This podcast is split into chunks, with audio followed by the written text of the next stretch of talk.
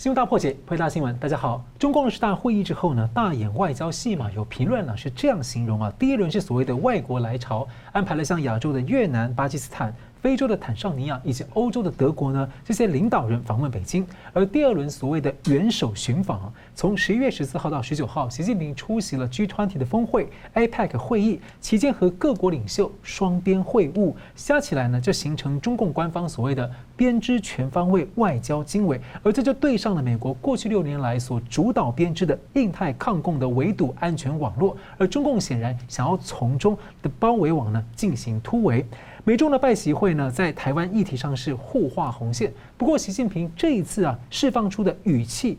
论调相对放软，而讯息呢，和他在中共二十大前后的言行有相当的差异和很大的矛盾。而欧洲媒体指出呢，中共是要企图要分化欧盟，而美中关系的敌对结构呢，究竟是吹起了和风，或者还在暴风眼当中？那么台湾内部呢，曾经有这种对中共绥靖的求和论调会否再起？而台湾究竟还有没有对中共绥靖的抉择可能性呢？两位学者今天起呢分次解读十种的绥靖论调。我们介绍破解新闻来宾，台湾大学政治系名誉教授明居正老师。呃，主持人好，宋老师好，各位观众朋友们大家好。政治大学国际关系研究中心资深研究员宋国成老师。主持人好，明老师你好，各位观众朋友大家好。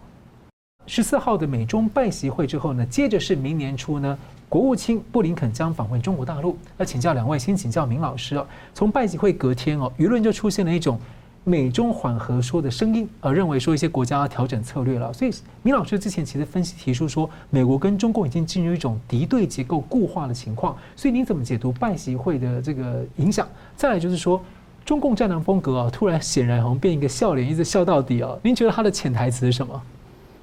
这个事情非常有趣啊！大家这个我也看到最近一些评论。呃，前一阵子呢，美中双方剑拔弩张，大家都说要打仗，要打仗，要打仗。我就说应该不会，应该不会。然后现在大家说，哎，你看他们现在和好，他和好了。我说也大概没有和好，也就是我们看的事情不能只看一段，你得看整个。整个他如果有起伏的时候，你不能看到起说啊他们关系很好，看到伏说啊他们关系很坏，你得看到整段嘛。那前一阵还有人刚好问的问题说，哎，他们几个几几几个礼拜前，然后这几年不是斗得很凶吗？呃，飞机来飞机去，然后潜艇来潜艇去，然后航空母舰来航空母舰去，然后最后搞到说什么裴洛西来之后，然后又搞了一个中共的演习，然后美国也出兵了等等，不是闹很僵，打起来了吗？哎，怎么现在说好就好了呢？哎，好像又没事一样呢？不是这样子的。所以我们前面讲说那个美中关系战略结构固态化呢，是有原因的。现在呢，我们过去讲过一句话叫做斗而不破。嗯。那所谓斗而不破，意思就是说，他不是一再斗，然后他有不破的时候，那不破的时候呢，双方关系还可以的。所以我在说什么呢？我在说的是，美国跟中共之间，既然没有马上要打仗，也不是好的不得了的时候，它就有起伏。所谓有起伏，就是美中之间既有斗争又有合作，就这两者是交互进行的。所以说，你看整体的话，它就有我我刚刚所说的起伏。用中文来说叫一张一弛，就是该斗争所以就斗争，该合作就合作。那斗到什么地步呢？斗到现在不会打仗，和呢也不会合到一团和气，没有这种事情。那为什么这样的？简单说，双方都在计算自己国家利益，然后双方都在想办法扩大自己国家利益。如果现阶段斗争能扩大我国家利益的话，我就斗争；如果合作能扩大我国我国家利益的话，我就合作。双方都这样计算的，所以才会看到说有起有伏。所以我再说一次，不能看到一小段就说哦好了，看到一小段又坏了，然后心情就起伏不定。你得看到全局才能明白到底怎么回事。好，那现在我们比较完整的展开来说，双方合作在什么地方呢？第一，贸易，贸易双方是有互赖的。在这个高端的部分、高科技部分，中共对美国依赖多得多；在中低的部分、民生用品部分呢，美国对中共是有依赖的。双方现在是缺一不可。大家大家都知道，这个呃，中共是美国的第二大贸易伙伴，然后美国是中共的第一大出口国。中共赚的外汇，但一百块钱里面有八九十块从美国这边赚。他不跟美国赚这个做生意，他不出口到美国，他基本上外汇存底可能会变负的，或者剩下一点点而已，所以他不敢跟美国真正扯破脸，所以他一定有合作的部分，就是贸易互赖。然后另外就是核不扩散的部分，核不扩散部分双方都有求于对方，因为我们双方互相合作，要抑制别的国家发展核武，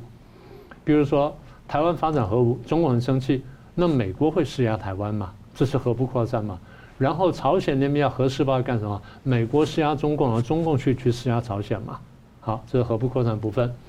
那再来气候变迁，然后碳排放的问题，双方合作；司法互助，双方合作；打击毒品、非法毒品的输运，双方合作。所以这是合作的部分，我还没有讲完，这大体就这样子了。斗争的部分，我们过去讲了很多了，比如双方的贸易战啊，打到现在呢，还这个我不能说方兴未艾，至少就是高潮迭起。那从贸易战衍生出呢，晶片的这个争斗；从晶片衍生出呢，这半导体的这个争斗；从半导体衍生出了相关的高科技的各种争斗。好，这是有关贸易战所衍生出来的一系列的这些问题。再来就是我们过去的这几年一直提醒大家的，南海问题双反大冲突，香港问题双反大冲突，新疆跟西藏少数民族跟人权问题双反大冲突，俄乌战争。双方有不同的意见，尤其是台湾问题，大家有非常不同的意见，这就大家讲的画红线的问题。这就我前面讲的，如果说美国跟中共之间的关系呢，它已经结构化的话，那具体它结构在什么地方呢？简单说，对于国际秩序跟普世价值的态度。你中共接不接受这国际秩序？你接不接受这普世价值？如果还你还强调一党专政，还强调这个践踏人权的话，那文明国家没办法接受你。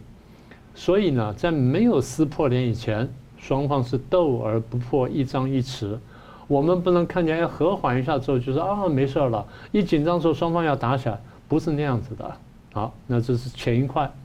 所以你刚刚提到第二部分，就是那中共现在外交变脸了。大家又开始高兴起来了，为什么？看见一个战狼好像开始露出笑脸了，他说哎呀，没事了，没事。你不要忘记，他只是一只会笑的狼而已啊，他还是狼呀，他该吃人时还得吃人呢，所以你得注意啊。那为什么现在他外交变脸了呢？因为他对外贸依赖度太高了嘛。作为一个大国来说，作为一个经济大国来说，中共对外贸的依赖度是过高的，现在在这三层上下。这对每一个这个现这个比较进步的国家来说都是危险的，打算往下降。所以现在如果说它经贸依赖度这么高，然后国际疫情过去几年那么严重，它的经贸严重下滑，然后要要依赖外贸重新推高经贸的时候，它必须要笑脸，必须要笑脸面对大家，否则像前几年一样战狼得罪大家之后，那你说我怎么跟大家做生意？我的经济也起不来。啊，这是最对一般的部分，对美国的部分，他讲话比较软，当然了。他对美国依赖度这么高，我们刚刚都说过了，除了高科技啦、相关的服务之外，还有两个，一个是粮食的依赖，大家可能很很少注意到，大家上网查到可以查到。再一个就是我们刚刚提到的，中共对美国的贸易顺差依赖非常大，所以如果依赖度这么高的话，你时时跟你一直跟美国对抗也不是也不是办法，所以就是时而凶恶，时而笑脸，时而凶恶，时而笑脸的，就一张一弛呢也去操弄美国，但是要晓得。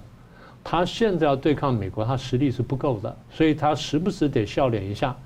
然后麻痹对手，争取时间，然后笑脸外交呢，就他现在不是面对很多国家嘛，去接见这个，然后面去访问那个吗？可你有没有注意到，他在笑脸上獠牙是露出来了，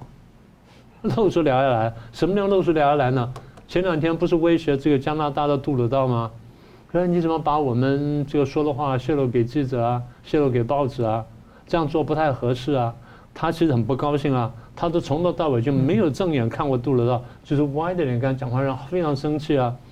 然后最后还讲话不好说了，这样就不好说了。我听了朋友讲说，这个话是他在庙口被要讨债所听到的话。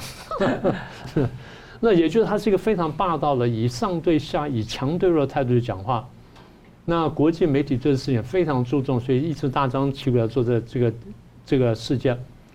这个给予外界一个很难得的机会，窥见习近平的真正的性格，可以看见他的政策走向，也看见他笑脸外交底下其实是有獠牙的。所以大家会晓得说，我将来对这个人、对这个国家外交，我得怎么谨慎提防。而且他等于在暗示说，你所有国家领导人跟我互动，必须要密室政治啊。是是这样，但是我们民主民主国家就是回来都要公开的。对，是。那同样问题，我们也请教宋老师怎么看？好的，那么我非常同意明老师刚刚所说的啊，美中的关系本身要整段的，一整段的来看，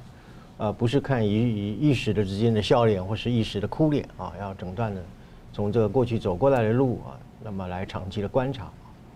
那么对于这个拜习会之后的这种美中的关系，以及涉及到台湾的地位与安全的问题呢，我依然是提出一种所谓的后设思考啊，就是对于问题本身的问题的一种思考啊。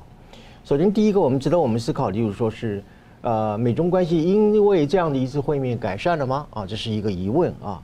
呃，其实我们如果依据一种所谓的制度的理论、制度主义的理论啊，任何一个政策的推行，它都有一种所谓的路径依赖的一个线索啊，呃，也就是说，当你一个战略的原则决决定了以后呢，后续的这个政策的都会按照一定的一个呃这个轨道，就好像火车按照既定的轨道一样啊向前的行走啊，呃，所以呃涉及到一个中美关系一个重大政策的改变，那么它会要付出很大的一种所谓的制度交易的成本啊，整个都要翻转过来啊。所以，如果说我们从这个路径依赖的这种理论来看的话，呃，我不认为说一次的会晤就能够去改变这个美中既定的一个发展的路径啊，呃，那么而且就是说，即便是说你希望啊，美国希望能够把这个竞争的关系把它控制在一个有限的范围之内啊，呃呃，阻止一个竞争关系的一个恶化啊，但是阻止竞争关系的恶化，并不等于既有的所有的矛盾可以获得化解啊。啊，这是一个非常啊重要的一个区别的一个概念啊。那么，即使是说啊，中共这次办了一个笑脸，也并不代表说他确实有这样一个诚意，会主动的去化解美中之间长期形成的一种结构性的矛盾，或者是长期形成一种结构性的应对抗。这是第一个，我们做了一个。因为很多问题其实就是中共一直不愿意做嘛。对，是他自己本身抗拒去改善美中关系的啊。啊，这是第一个后设思考。第二个后设思考就是说。那么，美中之间在一个激烈的竞争关系之下，有没有可能存在一个共存状态？我们英文叫做 coexistence，就是一个共存的一个状态啊，或者是说一个共存的一个状态，可不可能把它放在一个长期而激烈的一个竞争关系里面啊？呃，那么就是说，我们以台湾问题为例好了哈，台湾问题其实是一个我刚刚所讲，就是一个长期的竞争关系当中里面一个焦点或者一个缩影啊。因为台湾问题本身不是只是台湾一个问题，啊，它是涉及到美中之间对于整个啊地缘的一个政治利益的斗争，是一个国际秩序和国际领导权的一个争夺，啊，甚至是自由与民主的一个领导权的一种啊啊争夺哈，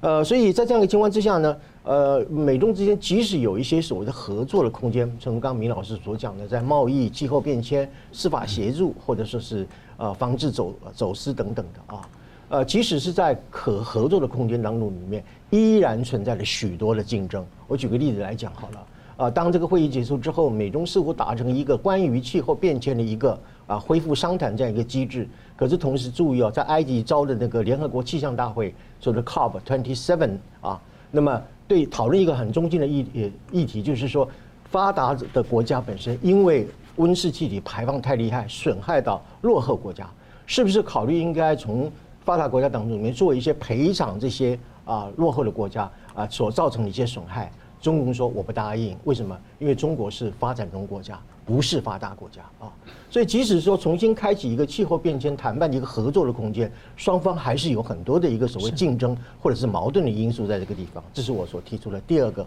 后设的思考啊。第三个后设的思考就是说，美国所提出的这个红线理论啊，到底对中共有没有约束力？到底有没有效啊？那么我们举个例子来讲好了啊。现在我们归结起来，美国那一条红线就是反对任何一方片面的改变台海现状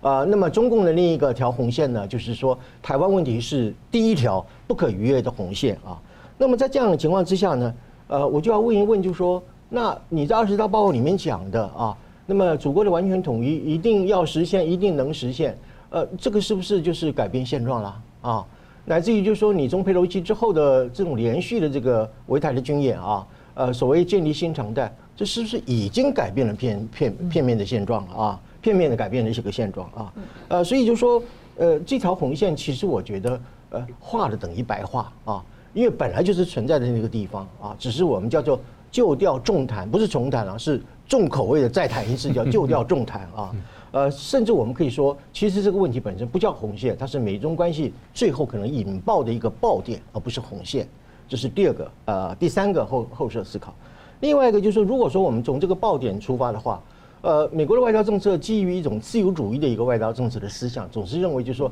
建立一种所谓的一种沟通机制啊，或者说是一种共识机制，所谓的 mechanism of consensus building 啊，就是建立一种是可以达到一种减少误判啊，然后呃降低冲突这样一种说法。呃，可是这样的一种所谓的这种共识建立机制，对中共是没有用的啊，是完全无效的啊。呃，理由就是说，你所期待的美国所期待的这个共识。你抵不过他不断扩大的野心啊啊！所以你不断的要跟他建立共识，可他野心不断的扩大，所以你共识到底要摆在哪里？要经常就不接电话，给你几小时不接电话，没有错啊！所以你共识永远追不上野心啊！所以也就是说，你这个所谓的自由主义的外交政策，这个所谓的这个共识的这个建立机制，本身对中共来讲是没有效果的啊啊！这是第四个啊后设思考，最后一个第五个后设思考，就是说美中之间到底。在外交理念是不是可以相容了哈？有没有可以重叠呃可以被沟通的一个部分啊？呃，就是您刚刚所提到的，为什么呢？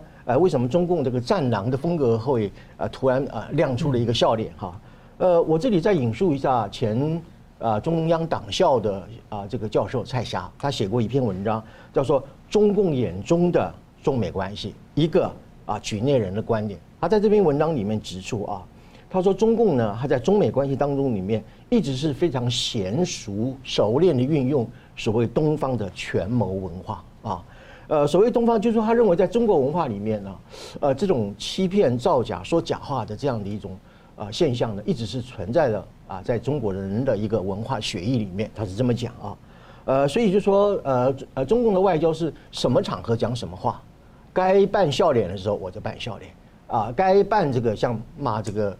加拿大的总理的时候，他就扮一个一副凶脸的这个样子啊，所以他是看不同的场合来讲话的哈，呃，所以就说呃，美国也许基于他一个西方文化当中里面有一种所谓的社会契约论，是讲究一种诚实的一个外交啊，呃，所以你说的哦，我认为我相信你啊，我说的我相信你也会相信我，这是一种契约主义的一种外交思想。可是对中共来讲呢，他不是这样子，他讲究的是《孙子兵法》里面讲的兵不厌诈啊。欺敌制胜这样一种说法啊，所以因此就说，呃，陈福刚明老师所讲的，你这一个呃，面对一个好斗的会咬人的战狼，不要忘记啊，这个微笑的野狼还是一只野狼啊，所以面对一个会咬人的这个战狼呢，美国如果不要再继续天真下去的话，就不能够再扮演一个老实的山羊。嗯，是感谢我们休息一下，等下回来看呢，在拜习会上面呢，双方画红线呢，那双方在台湾议题上面过招。另外呢，共和党拿下了美国国会众议院的主导权，那这个议长人选麦卡锡先前已经表态啊，可就要访问台湾，那是不是可能就在明年访问台湾？美台关系又会走向怎么样的一个发展呢？我们休息一下，马上回来。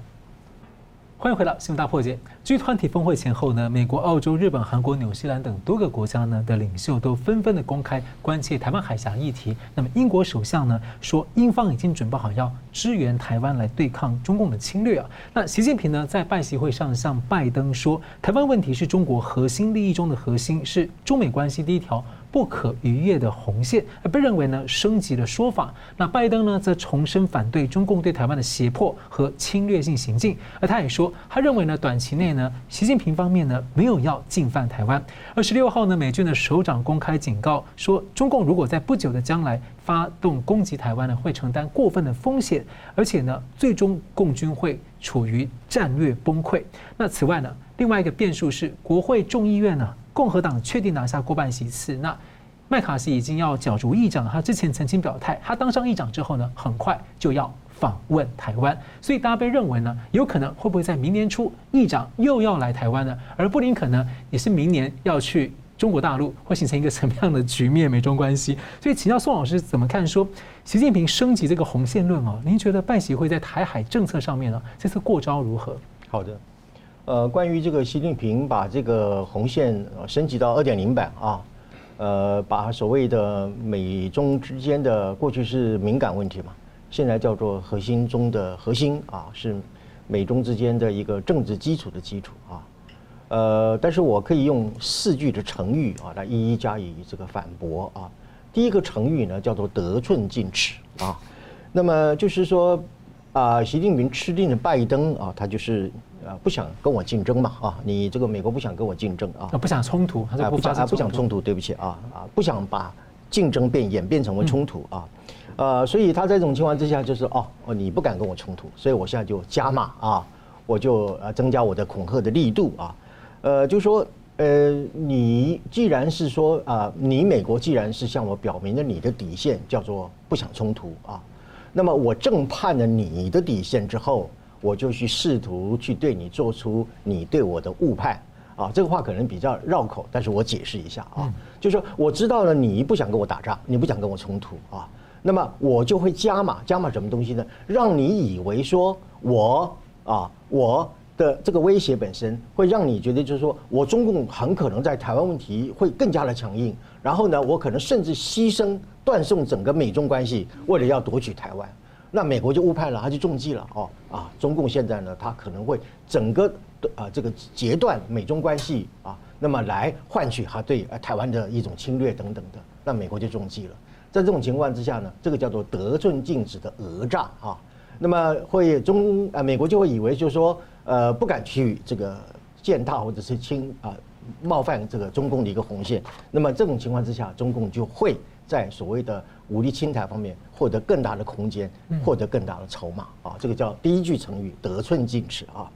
那么第二个成语呢叫做变本加厉啊，那么所谓变本的加厉就是说。呃，既然美国你说啊要在台湾问题上面画红线啊，那么我中共我也给你画出一条更红的红线，或者是更粗的一条红线啊。所以我刚刚讲就是说，以前是讲说一个核心嘛，现在是核心中的核心嘛。以前是讲说美中之间啊，台湾问题是美中之间的政治基础，现在变两个基础了，是基础中的几个基础啊。那么就是说，其实拜登的意思就是说，你美国要对我画红线，其实我根本对你战略藐视嘛，我把你的红线当做虚线，或者是断断裂裂的线啊，呃，所以因此就是我反而另外我让你美国看清我中共的一个底线呢啊，而且我加码了就警告你啊，也就是说，呃，我中共随时会踩踏你的一个你的底线，你因为我把你看成虚线啊，那么啊，这就是我所谓的变本加厉了啊。就是说我知道你本身不敢对我冲突啊，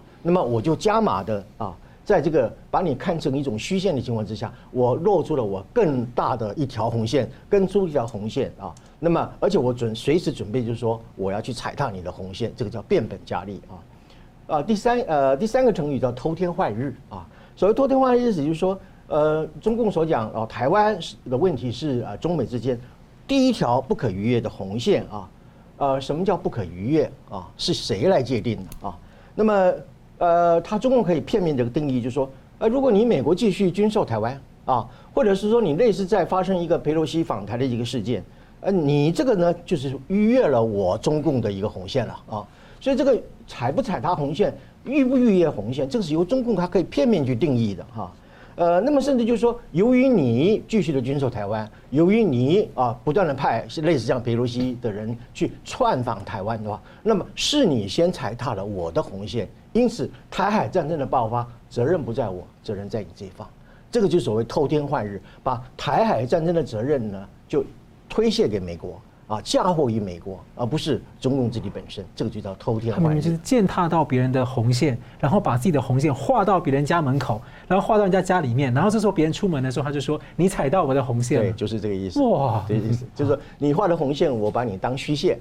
啊，但我画的红线比你更粗更大啊，所以你很容易就一踩就踩到我的红线，而且你一踩到我的红线的时候呢，我就可以怎么记住我对你的一种啊一种行动。啊，然后把整个台海战争、台湾问题变成是美国的责任，而不是我中共的一个责任，这叫偷天换日啊。最后一个呢，叫做适得其反啊。什么叫适得其反呢？呃，中共这种所谓的红线升级版，我刚刚所讲的哈，其实呢，最终只会遭到新八国联军呐啊的一种围剿啊。呃，我们知道就在这个巴黎峰会啊 G20 的时候啊召开的时候，有两件事情发生，一个就是美国啊那个。米利啊，就是参谋联席会议主席啊，米利将军他就讲说，呃，中共如果说是对台动武的话，他就会像俄罗斯的普丁一样面临到一种战略毁灭或者是战略崩溃的这样一个地步啊。呃，意思就是说，你只要敢动一步，你的命运就会和现在的普京是一样的啊。你看，这个就立刻对他在同一个时间对中共进行了一种恫吓啊，呃，一种警告啊，而且是非常有真实的依据的一个警告。另外一个就是说非常罕见，就是说英国新任的那个首首相苏纳克啊啊，他就是说呃，我们应该帮助啊台湾，我们要军援台湾啊啊，甚至是透过整个印太的一个协作的一个框架啊，去提升啊台湾的一个自我保卫的能力啊。啊，所以你就可以看到，就是说，当你升级了你的第一红线的时候的同时，立刻就有两个讯息告诉你啊，你要是敢升级的话，那么我。就要警告你，我就要对付你，甚至我要去围堵你，甚至苏纳克还讲说，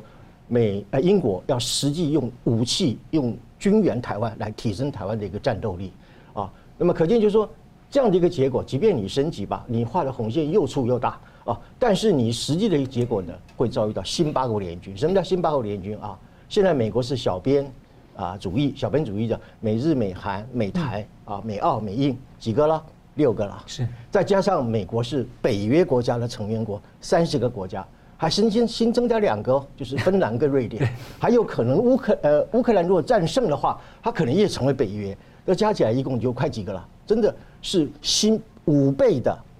八国联军。啊，所以叫做五乘八的一个八国联军，啊，所以这样的一个结果，这不是不可能啊，因为北约它是有集体防卫的规定，美日美韩等等都有共同。呃，一种啊同盟的一个关系，所以美国一旦动起来，啊，这个亚洲的小兵的六国就一起动起来，那么北约的这个三十个国家也一起动起来了啊，所以你说你红线画的再再怎么粗大，你面对的是新八国联军，而且是五倍的八国联军对你的一种天下围攻的一个状态啊，所以这只是一种虚张声势了啊，他所谓的笑脸其实是一种啊一种苦瓜脸，或者是装出来的这个笑脸，其实内心呢确实有。不可告人的苦衷了。而且英国如果军援的话，因为其实离台湾很远，它要经过那么多的补给线跟运送线，它意味着它这些过这些中间的线相关的国家都要配合，还有战略都要确保。对，它对中共是很大的压力啊。对，而且它现在跟日本已经合作了啊。对对。它已经建立了一个一个一个战略的一个防呃一个防线啊。那么在这个过程当中里面，事实上它可以用实际的一个行动啊，啊，甚至把武器直接卖给台湾，嗯，或者把武器放在台湾啊。等等的，确实对台湾是一个很大的帮助。是，明老师怎么看在这个拜习会在台湾的过程？中共呢看这个问题，他有一个习惯了，现在比较用不用的词汇，但那个架构还在的，也就是他一定会做一个形式与任务的判断。对，因为过去每一次大会报告都有形式与任务，形式与任务。现在不说的话，那你仔细读进去呢，它的框架还在。那我先说中共怎么判断这形式。第一呢，他认为。这几年下来呢，外部环境呢敌意非常高，啊，国际上面我现在慢慢孤立了，然后很具体我看到什么呢？孤立就是外交上的孤立，就大家都不喜欢我了，嗯，我也不晓得为什么，反正就是我讲话大家也不喜欢听，我做做做大家都很讨厌我，然后大家看我眼神都不对了，他觉得孤立了，更具体他觉得你们大家在组成同盟，然后再包围我，五眼那一个同盟，虽然我们认为说五眼不是具体同盟。五眼只是情报交换的一个体系，但中国认为这是一个同盟。然后四方对话，四方对话，你说只是对话，他不，你们军事演习啦，还是我附近军事演习，所以你们有同盟，所以你不说同盟，但同盟了。第三，有一个明确是同盟的，就澳洲、美、英国跟美国，澳英美同盟了。然后又要给他核子 核子潜艇，现在不行了，那还要把核子潜艇摆过去，所以你们同盟了。再一个美日安保又强化了，还谁晓得你们还有什么东西？所以这第二个同盟。第三呢，你们我孤立不说，你们外交上步步进逼啊，新疆问题也找我难看，然后这个什么西藏问题、人权问题、香港问题什么，你们都找我麻烦，所以你们在步步进逼我。那这些进逼就算了，你还搞军事演习，你没事就搞个什么两国军事演习、三国军事演习、四国军事演习，甚至搞到二十六国军事演习，是可忍孰不可忍。好，除了这之外呢，你经贸又制裁我。那美国最凶了，美国各方面制裁我，那很多国家呢也或明或暗的配合他的制裁我。虽然讲是说，哇，我们怕美国制裁，所以我们这样，其实你们配合了美国对我的制裁。好，那经贸制裁不说，科技也制裁了。那现在我这个也不能买，然后那个也买不到，然后这个跟英国买了一个晶片厂，现在要我吐出来，你这都都在制裁我。更糟的就是你们没事都只找题目骂我，然后用言语批评我，所以对他来说，他觉得国际关系上面呢，形势的敌意极高，嗯，这是他的判断啊。那么除此之外呢，他觉得真正威胁他的是美台关系的升高，美台关系呢不但逐步开始热络，而且美台关系呢开始突破过去的这些界限，开始官方化，开始军事化。美台呢开始走向实质的军事同盟，他觉得说这个很可怕。那我们看看美台经贸关系上升了，美台的半导体产业合作上升了。美国的部长三天两头提醒大家说，我们美国对台湾的晶片依赖有多重有多重多重。这话呢，美国可能是提醒自己的，但中共听小耳听在耳里面就是，你们在警告我不要碰台湾了。嗯，他会这样解读的嘛？好，半导体产业。然后美台的军事合作上升了，军售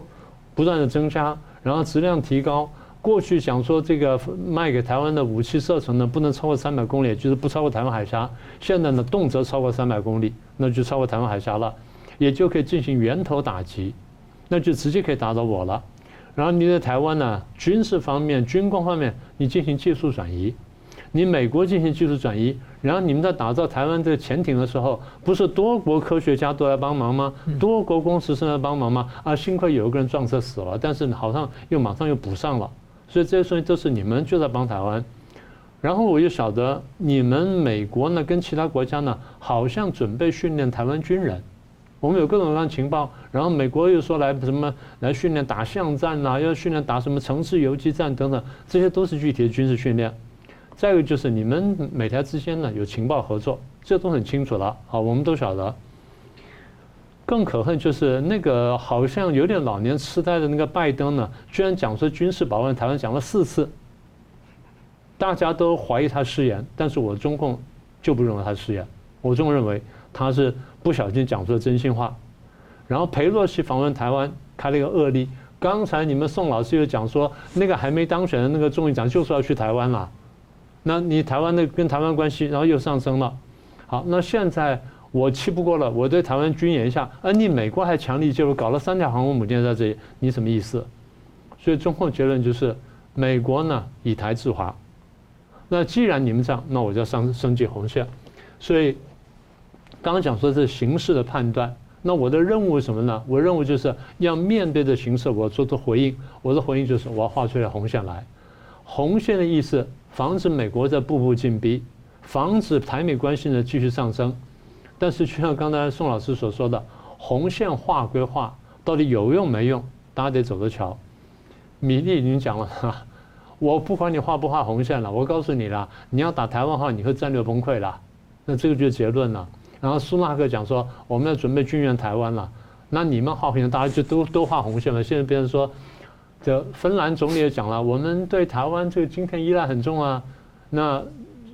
某种意义来说，那如果台湾出了什么问题的话，芬兰要不要来帮忙呢？现在大家都在找理由要，大家在找理由来帮忙，就是中国画红线好，我们都来画红红就画前面，我们一出下面看哇，五六十条红线，每个国家都要画红线，美国也画了，中国画，然后芬兰的人人都画红线了，好画红线，这就我讲的，大家都拿台湾当棋子来下手，台湾空前难受。但空前安全，因为台湾门口都是红线，没有人能跨出去，当然也包括我们，也不太容易跨出去。好，那你说画红线，中国画了，美国画不画不画红线？美国当然画红线。所以拜登不在现场讲，我们美国的我们美国的一中政策没有改变。嗯，你有你的什么一中原则呢？我不管，我的一中政策我没有改变。然后我同样是反对任何一方单方面的改变现状。他其实还有一个潜台词，单方面武力改变现状，然后呢，这个我们要维护台海的和平稳定。好，那么我拜登呢，对你习近平这这几年来对台湾的胁迫性的和日益侵略性的行动，这些行动呢，破坏了台海和平，然后破坏了更广泛的区域和平，更影响了全全球安全，这个东西我是反对的。所以美国的红线是明确的。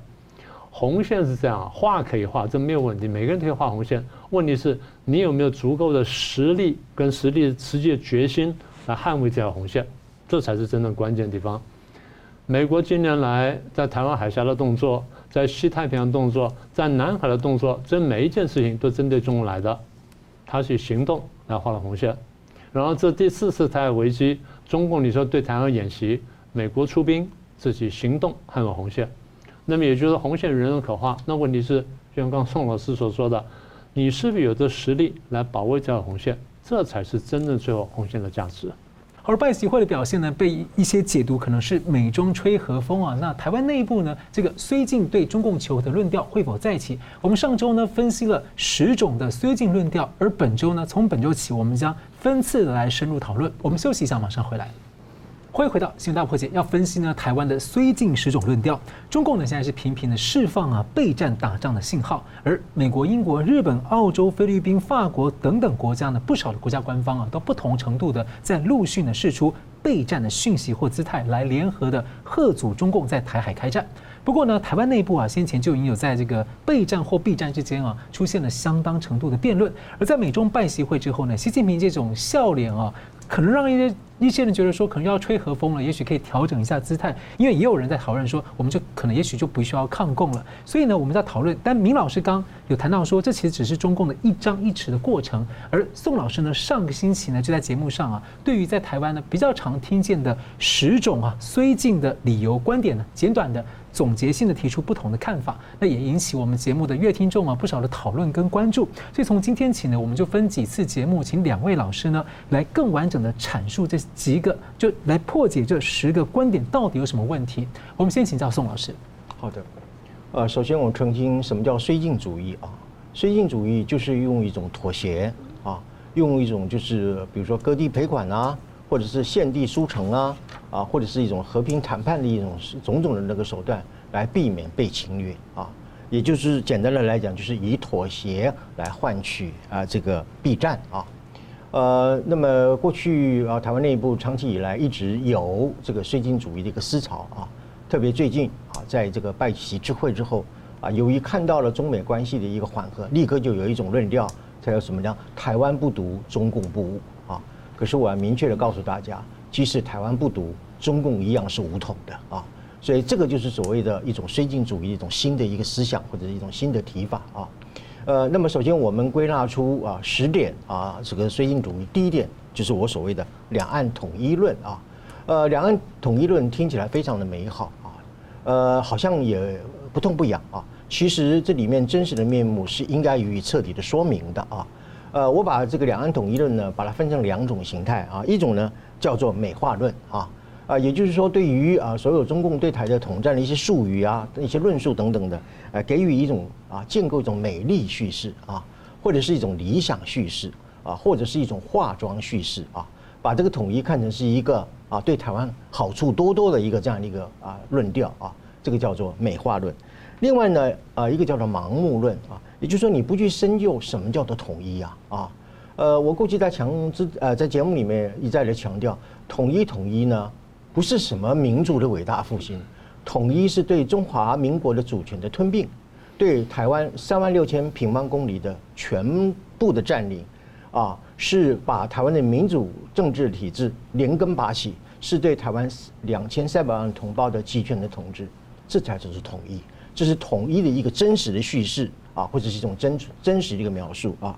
呃，所以有些人呢，他不去探讨统一是什么样的一个真实的状况啊，只是一味的呢啊，觉得就是说我们靠啊这个中国依靠大国，西靠西瓜靠大边啊，就能得到一种尊荣感或得到一种被保护感，这个就是啊这个两岸统一论当中里面第二种叫做盲目论啊。啊，所以两岸统一论呢，长期以来一直应用一种美丽叙事、美化叙事、化妆叙事啊，来对于中国的一种统一的主张啊，去依附它，跟着它闻鸡起舞，跟着它这个啊唱和啊，或者甚至有时复制它那个统统战的一个论调，这个呢就叫做所谓的美化论。另外就是盲目论，盲目的去依附一个所谓的民族伟大复兴的神话啊，然后呢就觉得就是说。呃，不去呃归啊，不去探讨这个统一之后的台湾是一个什么样的情况啊？呃，这是一种所谓的选择性的一种偏误啊，只选择啊统一当中里面一个美好的一种想象，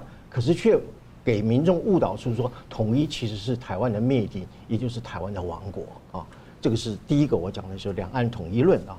那么第二个就是呃孙建论的一个论调呢，就是说中华民族的伟大复兴，台湾不能缺席啊。我要问问看，就是说为什么不能够缺席啊？呃呃，中华民族伟大复兴到底跟台湾的自由民主有什么关联？他们从来不去讲他们的一种啊逻辑性和关联性啊。呃，我这里要特别强调啊，一个民族的伟大的复兴啊，如果是一个公正而健康的民族复兴的话，它必须是在一个国族的一个整体的概念之下，不同的族群之间相互的尊重与平等啊。那么也就是说，在一个国族的一个复兴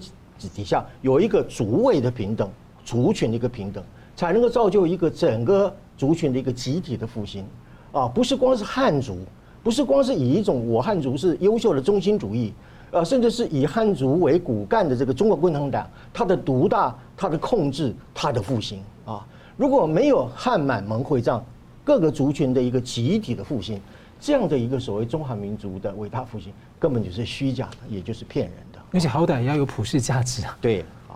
所以，民族的复兴是所有的底下的族群共同的复兴，共同的繁荣，相互的一个呃尊重啊，那么才能够达到一个整体的一个啊民族的一个复兴啊啊。可是呢，我们很多的绥靖主义者对于这一点不加以深究啊。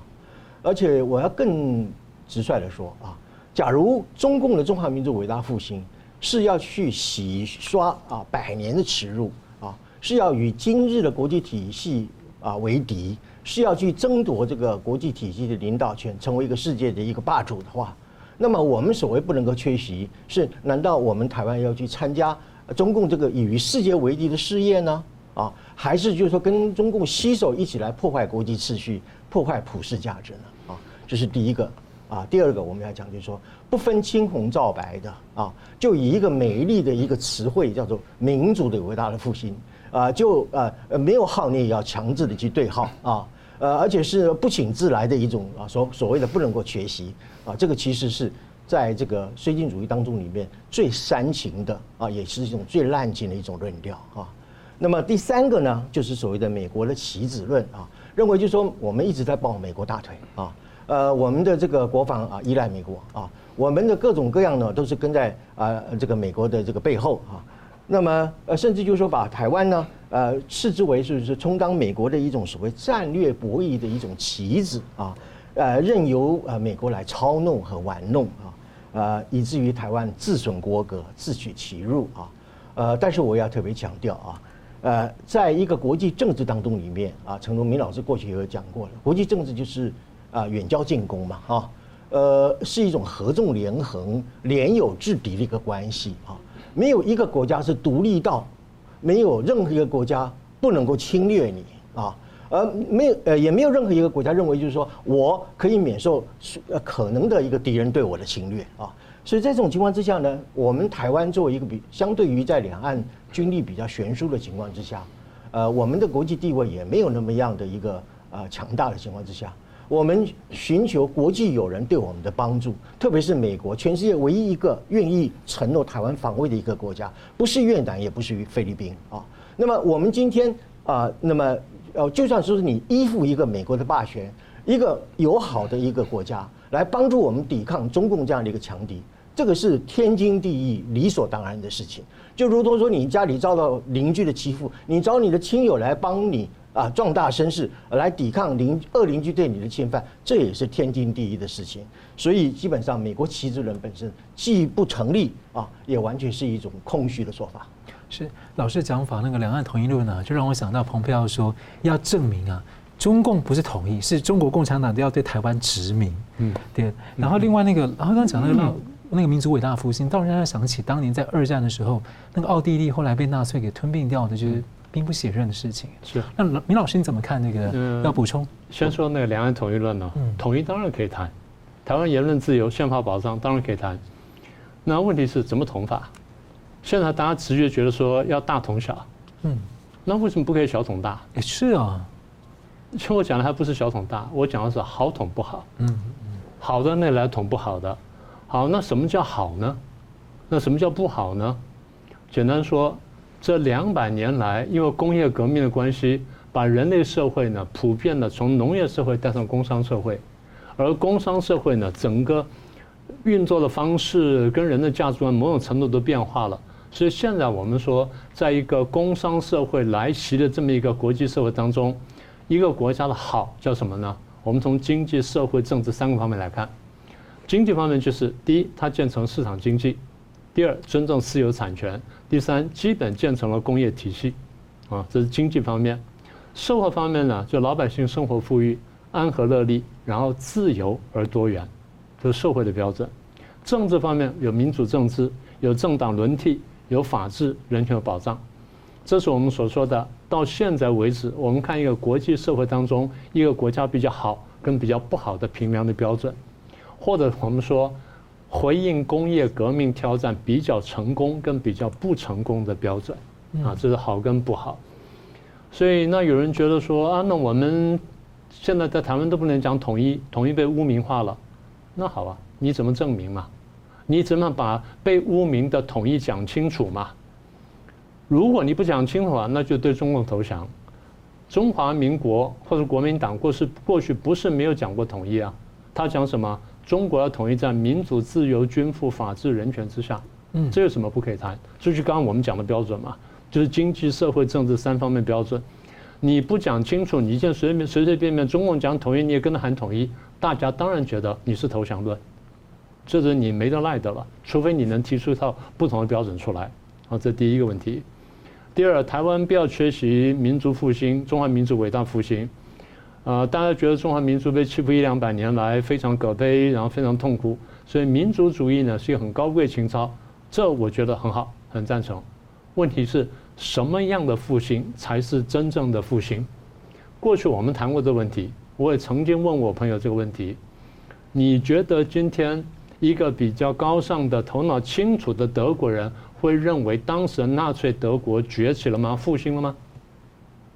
你认为今天一个比较这个有教养的、然后有知识的日本人会认为，当年的军阀日本是崛起了吗？是民族复兴了吗？今天有头脑的俄国人会认为，当年的苏联是俄国的复兴吗？嗯，也就是我们平量复兴跟不复兴指标。不是在于军力的强大，不是在于扩张，不是在于侵略，不在于说这个屠杀，而在于说你是否达成我们刚刚讲的经济、社会、政治乃至文化的指标嘛？你必须在我们一般人认可的这种所谓的好跟良善的层面上面达到了一定的标准，甚至超过的标准，大家才叫做好嘛？那所以我把这个问题再问一次：什么样的复兴才叫做真正的复兴？我再说一遍，经济、社会跟政治，这就是我们这两百年来两百多个国家民族在回应工业革命挑战的时候，你必须做的事情。达到这一步了，哎，那叫做成功，也叫做复兴。达不到这一步，那你还在努力。如果你往下沉沦的话，那就没什么好说了。中共经常讲世界潮流，世界潮流，这个就是真正的世界潮流。好，那现在。就像刚刚宋老师所说的，中共说，呃，这个中华民族伟大复兴，到今天为止的中共，它哪一点符合我们刚刚讲的标准？经济、社会、政治哪一点符合我们的标准？市场经济、私有产权、工业体系、生活富裕、安和利乐利、自由多元、民主政治、智能政党政治、法治人权，哪一点符合？嗯，哪一点符合？如果都没有的话，那这个叫复兴吗？而他说复兴的时候，居然全世界只有这么多大小粉红，光听到“民族复兴”四个字就热泪盈眶，就奔上前去了吗？所以这刚刚讲到盲目论嘛。所以我常常讲，我说中共这个这些话术很厉害，一听的话，大家就如中疯魔，就上去了。你细细想想背后的东西，这种话谁都可以讲啊。那你现在所说民族复兴，你现在走的这条路，其实重蹈当年苏联的覆辙。重蹈东欧共产国家的覆辙，这些国家都被历史淘汰了呀。所以中共要我们走这条路，它不是复兴之路，反而是民族败亡之路。大家不要忘记，暴政必亡，这是政治学两千年来颠扑不破的道理。为什么暴政必亡？因为违反人性。所以你说台湾不要缺席中华民族伟大复兴，我非常赞成。那怎么不要缺席法？我们来主导，我们来主导，我们是比较好的一边，是我们比较小。那现在不幸是好的不大，大的不好。如果好的大，大的好，那我们主导没什么话讲。问题是台湾，你是不是有这勇气？好，第三个，台湾是美国棋子论，在国际关系上，我们经常谈的问题就是国家怎么设定国家战略，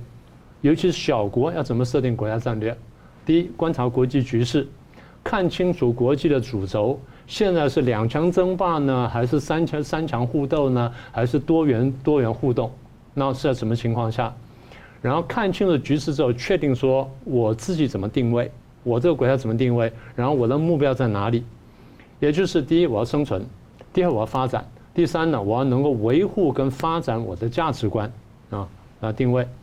这些都定了之后呢，开始辨明敌友，也就是这个目标定了之后，看看国际局势，谁是我的朋友，谁是我的敌人，然后再来制定相应的策略。是啊，这制定战略的办法。好，那先落实到今天。当前时局大家看见了，美中对抗。然后呢，我们过去讲过。中共也拿台湾当棋子来玩，美国也拿台湾当棋来来玩，台湾是躲不掉的，因为你的历史因素、你的地理因素跟你的战略位置，你是躲不掉的。那我们就要想一个问题，在中共跟美国都拿台湾当棋子来玩的时候，谁是敌人，谁是朋友？这点得想清楚。如果敌友不分的话，你当然会搞错嘛。那现在看到就是台湾呢，刚刚讲说，呃，不抱美国大腿。就是刚刚宋老师所说的，如果我们用刚刚的指标分清楚敌友之后，你晓得谁是朋友，谁是敌人，你晓得怎么善用这个情势嘛？这就我们反复讲的伐交伐交。所以对美国，你说啊，我亲近些、主动些，很正常。问题什么？我觉得我们台湾对美国的外交还可以更主动，还可以更积极。我们可以对美国更多要求的东西。为什么？他现在有求于我。美国现在有求于我，不是我们单方面有求于美国。对，安全上我们依赖美国，但很多事情美国依赖我们，我们可以开价，我们可以叫价。当然，先决条件是什么？自立自强，赢得尊重，然后内部团结，认清方向。是这几点都做到了，我想应该就不是很大的问题。我们也不是一个单纯的被动的棋子了。是，感谢。节目最后，我们请两位啊，共用一分钟来总结今天的讨论。先请明老师。呃。回到拜习会啊，我们刚刚讲说拜习会呢，有斗有和，双方的这敌对关系呢，大概是结构结构化了，所以结构化就是很难改变。那么也就是说，偶尔会有起有伏，起的时候关系好的时候呢，不用太高兴；然后关系坏的时候也不用太太担心，因为它总有上下限。我们所要注意就是，中控在面对加拿大的时候，露出那笑脸外交那两只獠牙，你必须看见，你不要看见那笑脸以为没事了。笑脸背后那个獠牙，你真的要注意。这第一个，第二，拜习会画红线没有错。习近平画红线是希望你不要再前进，拜登画的红线是我会用行动捍卫我的红线。现在各国也跟着开始慢慢跟上来了，不但用言语，用行动呢开始画红线。所以我们自己要掌握这个机会。第三呢，这些问题呢，呃，宋老师提出十论呢，我们今天只谈了三个。但底线就是中共在洗脑，在统战，在玩假的民族主义，在用谎言呢搞了几十年，结果现在还有这么多朋友会被骗，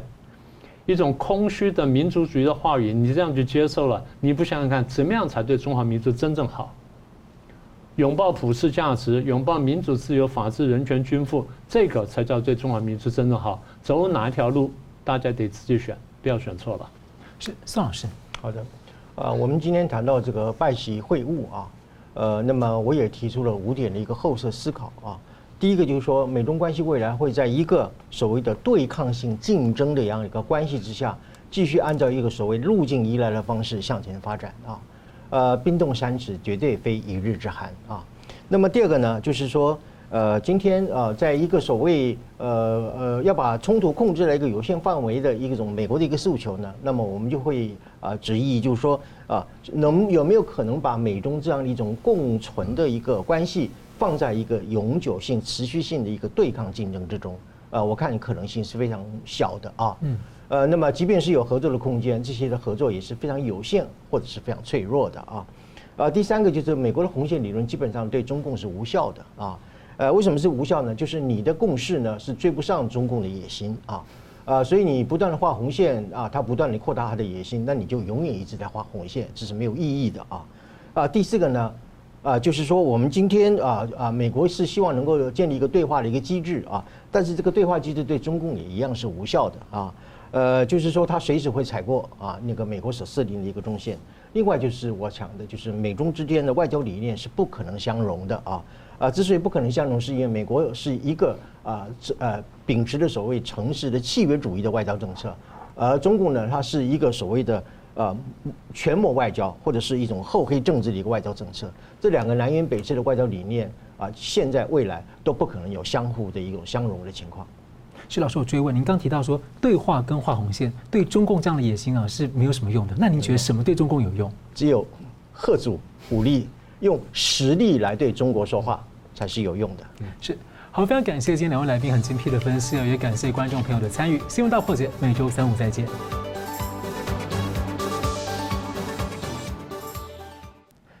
如果您喜欢我们的节目呢，请留言、按赞、订阅、分享，并开启小铃铛。那么，感谢各位呢长期对我们的支持。新闻大破解团队呢将持续为您制作更优质的节目。